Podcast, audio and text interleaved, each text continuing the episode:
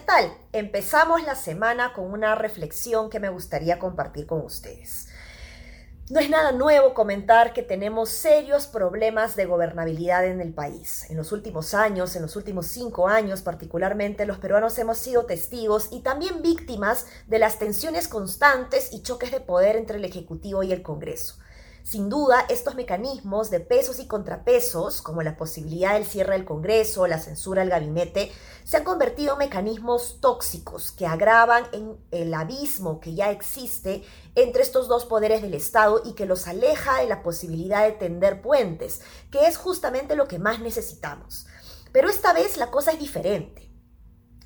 Bueno, más que diferente, en realidad es peor, porque no solamente tenemos problemas de gobernabilidad con respecto a la relación entre el Congreso y el Ejecutivo, sino que dentro del propio Ejecutivo tenemos serios problemas de gobernabilidad.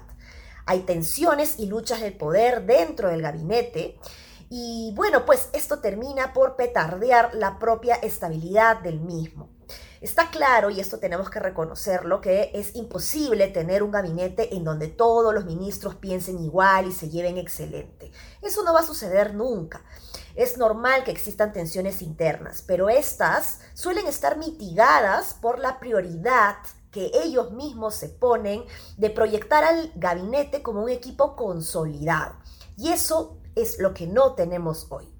Tenemos diversas personalidades, no solamente que se contradicen, sino que se petardean entre sí, se acuchillan entre sí, lo que implica que existen personas eh, en altos cargos, en los más altos cargos del Estado, que están atentando contra su propia gobernabilidad, contra su propia estabilidad y por lo tanto también con la del país.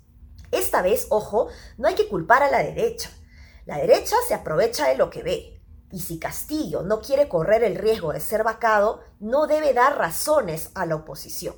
Hoy más que nunca necesitamos de un liderazgo concertado, que cohesione, que identifique las diversas fuerzas que pueden haber en los diferentes sectores que están vinculados con el progreso social, en los diferentes partidos políticos, en los diferentes niveles de gobierno.